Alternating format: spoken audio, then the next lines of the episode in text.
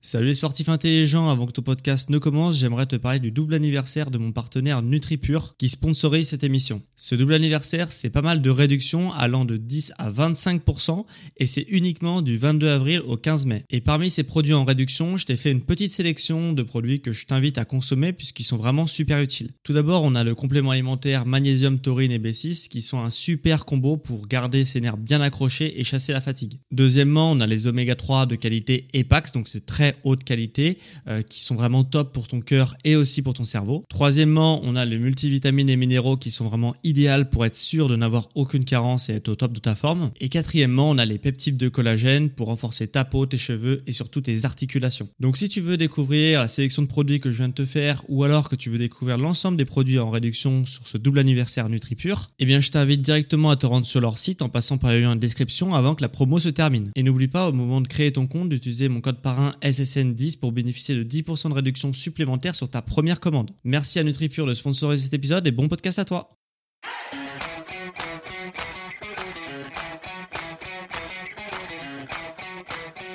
Ok, bienvenue à tous et bienvenue sur le podcast Sport Santé Nutrition. Je m'appelle Médéric et tous les dimanches, je t'apprends à te remettre en forme et à te transformer physiquement tout en prenant soin de ta santé. Et aujourd'hui, on va parler d'un sujet, puisque je sais pas si tu as remarqué euh, ça déjà, si tu suis ça un petit peu de près ou de loin, euh, mais quand on regarde par exemple les performances au marathon, si on regarde les 10, 20 meilleurs athlètes de tous les temps, donc ceux qui ont réalisé le marathon en, en le minimum de temps, si tu regardes un petit peu la nationalité de ces gens-là, eh bah, tu peux remarquer que dans les 10-20 meilleurs athlètes de tous les temps, ils sont exclusivement kenyans ou éthiopiens. Et on pourrait se demander euh, bah, pourquoi? Pourquoi Bah, il y a que des Kenyans et que des Éthiopiens qui dominent euh, le monde depuis la nuit des temps sur bah, justement le marathon et cette épreuve du marathon qui est l'épreuve phare euh, de, la course et aussi qui est une épreuve phare des Jeux olympiques. Donc aujourd'hui dans, ce podcast, je vais te montrer pourquoi, euh, les raisons qui font que bah, y a une domination kenyane et éthiopienne euh, au niveau du marathon. Et cette domination, alors bien sûr, je vais passer outre euh, le fait que, bah, bien sûr, que les sportifs, ça rapporte de l'argent. Les sportifs qui font des performances de haut niveau comme ça aux Jeux Olympiques, aux, aux Championnats du Monde, donc forcément, ça rappelle de l'argent. Donc forcément, il y a une sélection en amont, mais ça n'explique pas tout, hein, euh, cette sélection en amont, que euh, les, de façon exclusive, les Kenyans et les Éthiopiens soient, bah, du coup, euh, voilà, dominent comme ça, même s'il y a une sélection au préalable, bien entendu. L'explication, elle va être surtout morphologiquement parlant. J'aime bien parler de morphologie dans mon podcast. Si tu suis depuis un moment, voilà, je parle beaucoup de morphologie que ce soit sur le profil nutritionnel ou euh, sur le profil sportif au niveau euh, voilà, des, des os, des tendons, etc. Et du coup, c'est ce que tu vas apprendre aujourd'hui. Alors, déjà le Kenya, on va parler, je vais parler du Kenya, mais quand je vais parler du Kenya, c'est voilà, le, les Éthiopiens, c'est un peu la même chose puisque c'est dans l'Afrique de l'Est, hein, donc ils ont grosso modo les mêmes conditions de vie au Kenya et en Éthiopie, mais bien que ça, quand même, ça, il y a quelques euh, points de divergence, mais grosso modo, ça sera tout ce que je vais dire pour le Kenya va marcher aussi pour les Éthiopiens. Alors déjà le Kenya, euh, c'est un pays qui a euh, de la haute montagne et de la plaine, bien que quand même la haute montagne est, vraiment très très haute, hein, puisqu'il y a des altitudes qui vont jusqu'à 5000 mètres de haut au Kenya, enfin jusqu'à 3000 mètres qui sont praticables, après 5000 mètres c'est autre chose, mais, mais voilà, donc il y a quand même voilà, ils ont quand même de la très haute montagne au Kenya et forcément en haute montagne, eh bah, euh, ce qui se passe, c'est que l'oxygène, plus tu montes en altitude, plus l'oxygène diminue. Donc ça c'est la raison la plus logique, c'est-à-dire que bah euh, il y a plus, plus tu montes, plus l'oxygène diminue. Donc forcément les peuples qui vivent, qui ont vécu depuis des millions d'années en altitude, bah, se sont adaptés génétiquement hein, pour avoir du coup plus d'oxygène, vu que l'oxygène en haute montagne était plus faible. Donc du coup, le corps s'adapte pour pouvoir survivre en haute montagne en justement en ayant beaucoup plus de globules blancs, etc. Hein, c'est ce qu'on voit d'ailleurs euh, si tu suis un petit peu le cyclisme.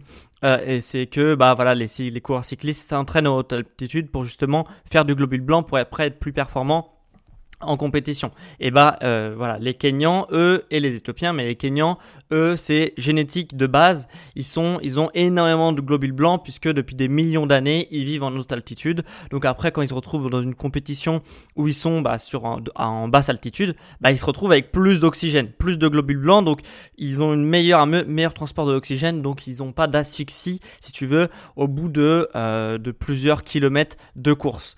Et euh, donc ça, c'est la première raison. La deuxième raison, c'est que, euh, bah, encore en haute montagne, en haute montagne, ce qui se passe, c'est qu'il y a quand même beaucoup moins de nourriture. Et comme il n'y a pas beaucoup de nourriture en haute montagne, bah, encore une fois, il y a une adaptation génétique qui se fait. Et cette adaptation génétique, c'est que ils vont avoir un métabolisme qui va être très lent, ils vont avoir une consommation de calories euh, qui est beaucoup plus faible, et, et notamment qui s'explique par une densité osseuse qui est super légère, ok, pour justement monter dans la montagne, et aussi euh, voilà un métabolisme qui va être plus lent. Euh, du coup, ils vont avoir besoin de moins de calories pour fonctionner.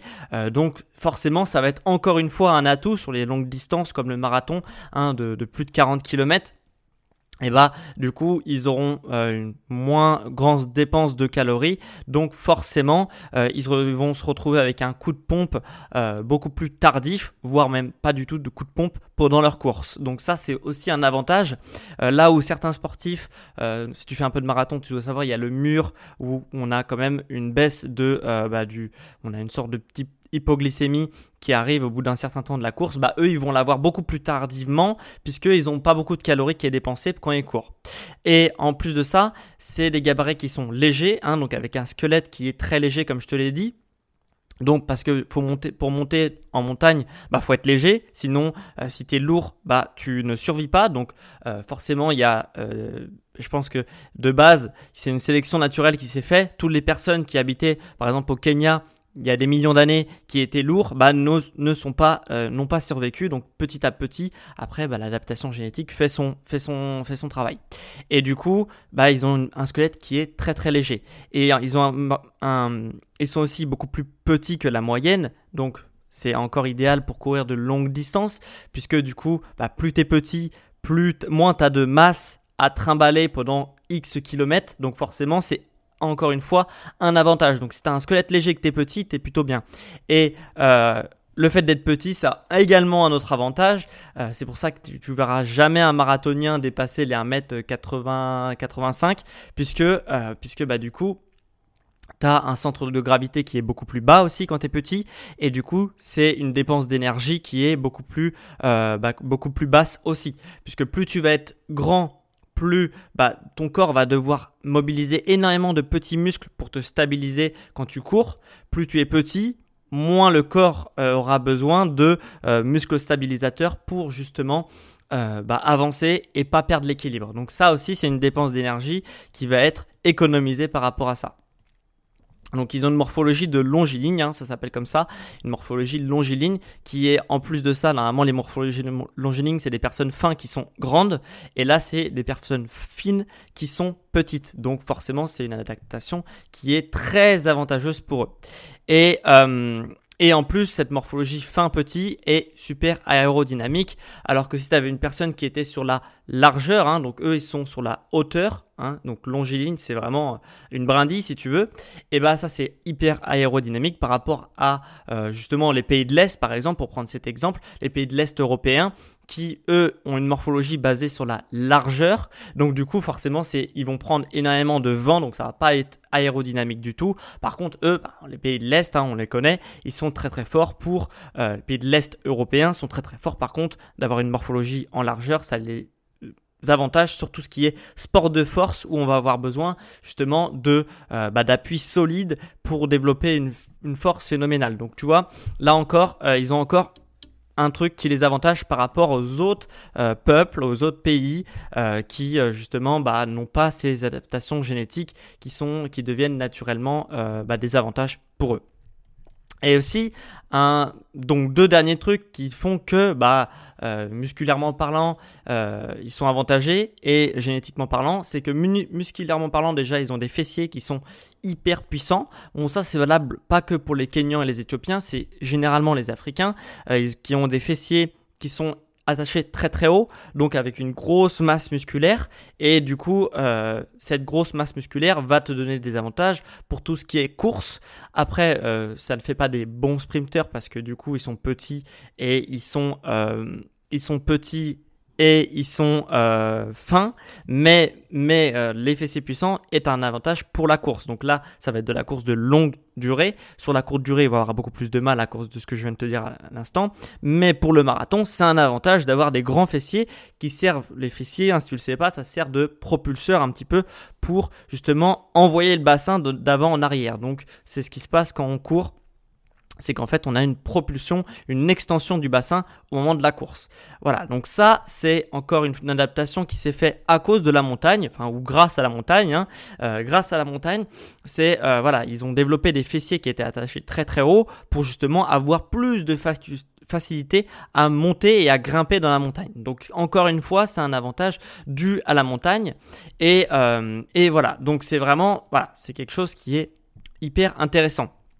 Et euh, un dernier point qui est aussi hyper avantageux pour les Kenyans, c'est que bah, ils ont des euh, mollets qui sont tout petits. Ok, ils ont des tout petits mollets, donc tu pourrais te dire, euh, si tu fais un petit peu de course à pied, tu dois sentir que les mollets sont bah, moteurs sur la course à pied et que bah, quand tu cours longtemps, bah, les mollets commencent à chauffer.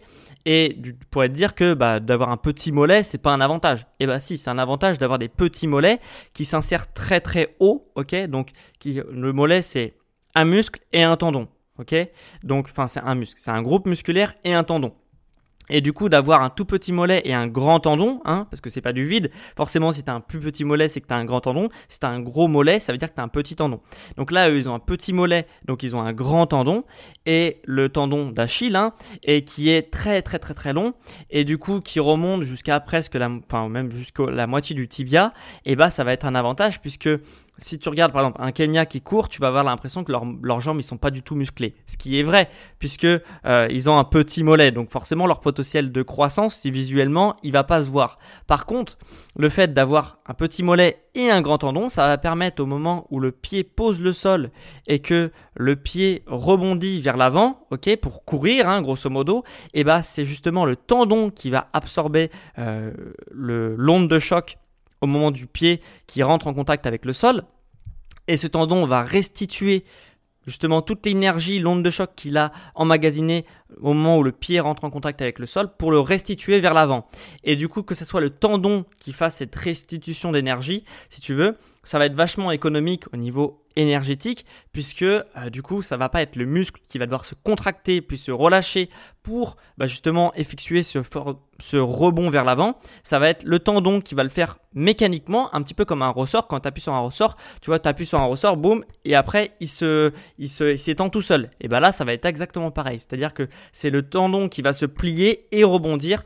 Et du coup ça va être beaucoup plus économique puisque le tendon euh, ne consomme pas d'énergie euh, pour fonctionner. C'est le muscle qui va justement prendre beaucoup d'énergie et un européen du coup avec un mollet beaucoup plus gros et un tendon qui va être beaucoup plus bas, bah, le mollet va devoir faire beaucoup plus d'énergie pour faire ce, ce, rebond, là où le Kenyan bah, justement va avoir un avantage puisque c'est son tendon qui va enfin, qui va être moteur sur le mouvement et le mollet aura un petit impact, même un, gros impact, mais par rapport à un européen.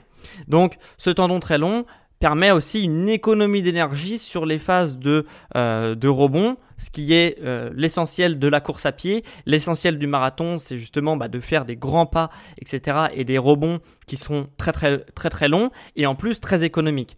Et en plus de ça, ils ont un dernier avantage, c'est qu'ils ont un buste qui est relativement petit, contrairement aux Européens qui sont euh, qui a un buste qui est euh, beaucoup plus long. Eux, ils ont un buste tout petit. Par contre, ils ont de très grandes jambes. Et du coup, d'avoir des grandes jambes, ça va leur permettre d'avoir euh, d'avoir des plus grandes foulées. Donc forcément, ils vont être encore une fois avantagés par rapport aux Européens ou même aux autres pays d'Asie, de ce que tu veux. Voilà, ils ont un avantage qui est très très énorme sur aussi les pas qui sont beaucoup plus longs, grands par rapport justement avec leurs longues jambes. Et ils ont aussi un dernier avantage, je crois que c'est le dernier, je vais, à peu près tout noter, c'est que euh, contrairement aux Européens, encore une fois, parce que je te prends l'exemple qu'on connaît le mieux, hein, les Européens, c'est que si tu veux, ils vont avoir une graisse euh, due justement... Euh, Voilà, le Kenya, c'est un pays qui est très très chaud, ok euh, Donc, forcément, qui dit pays très chaud dit période de sécheresse. Et comme euh, le, corps bah, n'aime pas justement ces périodes de sécheresse où on va être en manque calorique, etc., ils vont euh, avoir justement une, un corps qui va avoir une économie d'énergie, une économie de calories, comme je te l'ai expliqué tout à l'heure, due à la haute montagne, mais due aussi aux périodes de sécheresse. Donc le corps va fonctionner très très peu de calories. Et le peu de calories qu'ils vont avoir, euh, justement, vu qu'ils, enfin, le peu de calories qu'ils vont avoir, ils vont le stocker au niveau du ventre, justement. Donc c'est de la graisse qui va être viscérale et, euh, et du coup cette graisse viscérale elle va avoir un avantage puisque bah, ça sert de la, graisse ça sert de ressource énergétique hein, pour les longues distances comme le marathon etc. Donc c'est utile d'avoir de la graisse quand on fait des efforts de longue distance, mais, euh, mais du coup, ils vont avoir une graisse qui va être localisée donc au niveau du ventre. Et le fait que ce soit localisé au niveau du ventre, ça va permettre d'avoir la graisse qui est sous le point de gravité ok? Alors que s'ils avaient de la graisse qui était un peu répartie, comme les Européens, euh, un peu partie, un peu répartie bah, de façon externe, hein, donc sous la peau, au niveau des bras, au niveau des jambes, au niveau de tout ce que tu veux, bah ça déséquilibrait le centre de gravité. Et le fait que ça déséquilibre le centre de gravité, encore une fois, c'est un désavantage, puisque bah, le corps va devoir faire appel à beaucoup plus de muscles pour justement garder l'équilibre. Et pourquoi les Européens, par exemple, ont de la graisse qu'on appelle externe, hein, donc qui est localisée au niveau des membres, etc. Contrairement aux Éthiopiens où la graisse est localisée au niveau du ventre, parce que euh, les pays d'Europe et les pays euh, voilà, du Nord il les stocke euh, de façon externe pour se protéger du froid. C'est-à-dire que la graisse sert justement à, euh, protéger les muscles, protéger euh, bah, tout, le système musculo-squelettique pour se protéger du froid. Ça va faire un petit peu comme un manteau, un manteau pardon, qui va justement bah, réchauffer le corps, puisque du coup la graisse qui est, qui est extérieur va servir comme un manteau, qui est euh, voilà le contraire euh, par rapport aux Kenyans qui eux ont de la graisse viscérale et comme ils ont très très chaud, ils n'ont pas besoin de se protéger du froid, contrairement aux Européens qui ont besoin de se protéger du froid en hiver notamment où les températures sont beaucoup plus basses. Euh, sont beaucoup plus basses que au Kenya. Voilà. Donc encore une fois, c'est un avantage d'avoir la graisse qui est localisée au niveau viscéral. Donc voilà, donc j'espère que ça t'a plu quand même ce petit podcast sur les Kenyans, euh, Kenyans éthiopiens, hein. c'est à peu près localisé au même endroit, donc ils ont à peu près les mêmes conditions comme je te dis. Donc un, ils ont plus d'oxygène parce qu'ils sont en altitude. Deux, ils ont un métabolisme beaucoup plus lent que la moyenne, justement à cause de cette haute altitude, notamment à cause de euh, des périodes de sécheresse où il y a moins de nourriture. Donc le métabolisme s'est habitué pour pas justement bah, avoir trop faim durant les périodes où il n'y a pas beaucoup de nourriture. Euh, ils sont petits parce que encore une fois c'est la haute montagne. Ils ont aussi un squelette qui est beaucoup plus léger, encore une fois à cause de la haute montagne. Hein. Euh, les gros gabarits en haute montagne, c'est bah, pas possible. Donc le corps, encore une fois, s'est adapté génétiquement pour, euh, pour arriver à vivre en haute montagne. Il stocke au niveau du ventre, encore une fois, parce qu'il fait très chaud. Et du coup, quand il fait très chaud, on stocke au niveau du ventre. Et quand il fait très froid, on stocke au niveau des zones de stockage secondaires, donc les bras, euh, les jambes, les fessiers et tout ça. Et du coup, bah, du coup, eux, ils vont stocker au niveau du ventre, ce qui va être un avantage au niveau du centre de gravité. Ils ont également deux grandes jambes qui permettent de faire une grande foulée. Donc, encore une fois, c'est un avantage. Et ils ont des tendons au niveau du mollet qui sont très très longs, contrairement aux Européens. Et du coup, le fait d'avoir un tendon très long, ça va permettre une meilleure restitution d'énergie durant la phase de rebond quand le pied passe au niveau du sol et du coup veut se propulser vers l'avant. Ça, ça va être très économique pour eux puisqu'ils ont un tendon qui va permettre de faire ce mouvement à la place des Européens qui ont un tendon qui va être beaucoup moins euh, impactant dans la foulée. Donc du coup, voilà, toutes ces, euh, toutes ces justement ces avantages, les petits avantages à droite à gauche qu'ils ont, bah ça fait que si tu regardes le classement du marathon, euh, enfin le classement des meilleurs marathoniens de tous les temps, euh, bah les, les, 20 premiers les 20 premiers marathoniens euh, qui ont fait les meilleurs temps sont soit kenyans, soit éthiopiens, et c'est pour ça, c'est la raison, et purement purement morphologique. Et bien sûr qu'après il y a de l'entraînement, etc. Hein, ça c'est un autre débat. Mais et une sélection aussi avec un sport qui est populaire là-bas, etc. Mais de base, ils ont quand même des avantages au niveau des avantages au niveau morphologique que les autres peuples, les autres pays n'ont pas. Voilà la raison. Donc j'espère que ça t'aura plu, ce petit podcast un petit peu où je te prends un sujet et j'essaye de t'apporter mon analyse au niveau bah, de la morphologie, etc. donc j'espère que ça t'a plu. Si ça t'a plu, tu laisses un 5 étoiles sur Apple Podcast. C'est l'application de podcast d'Apple qui permet de, voilà, de référencer les podcasts et c'est la seule manière pour toi de dire si ça te plaît ou pas. Donc si ça te plaît, n'hésite pas à mettre 5 étoiles sur Apple Podcast. Et si tu veux aller plus loin, notamment au niveau de la nutrition, donc si tu veux te nourrir en fonction de ta génétique pour atteindre tes objectifs beaucoup plus rapidement, euh, et bah ce que je te propose c'est euh, bah, de si tu veux aussi me faire confiance, hein, si tu fais confiance à mon expertise, ce que je te propose c'est justement de rejoindre ma formation sur la nutrition intelligente. C'est une formation euh, avec quatre formations, hein, donc c'est une formation qui est découpée en quatre modules en fonction de ton niveau, du niveau que tu penses avoir et qui t'apprend tout ce que tu dois savoir sur la nutrition en fonction de tes objectifs et de ta morphologie. Euh, voilà, donc euh, si tu, ça t'intéresse de t'alimenter en fonction de tes objectifs et de ta morphologie, que tu fais confiance à mon expertise, ce que je t'invite à faire, c'est de te rendre sur nutrition.com et de cliquer sur l'onglet formation pour rejoindre la formation intelligente, la nutrition intelligente. Et sinon, euh, si ça marche, tu peux aussi cliquer sur le lien en description de l'épisode que tu es en train d'écouter pour justement rejoindre ma nouvelle formation sur la nutrition intelligente. Voilà, quant à moi, du coup, on se retrouve dimanche prochain à midi comme tout le temps pour un prochain épisode sur le sport, la santé et la nutrition. Allez, ciao les sportifs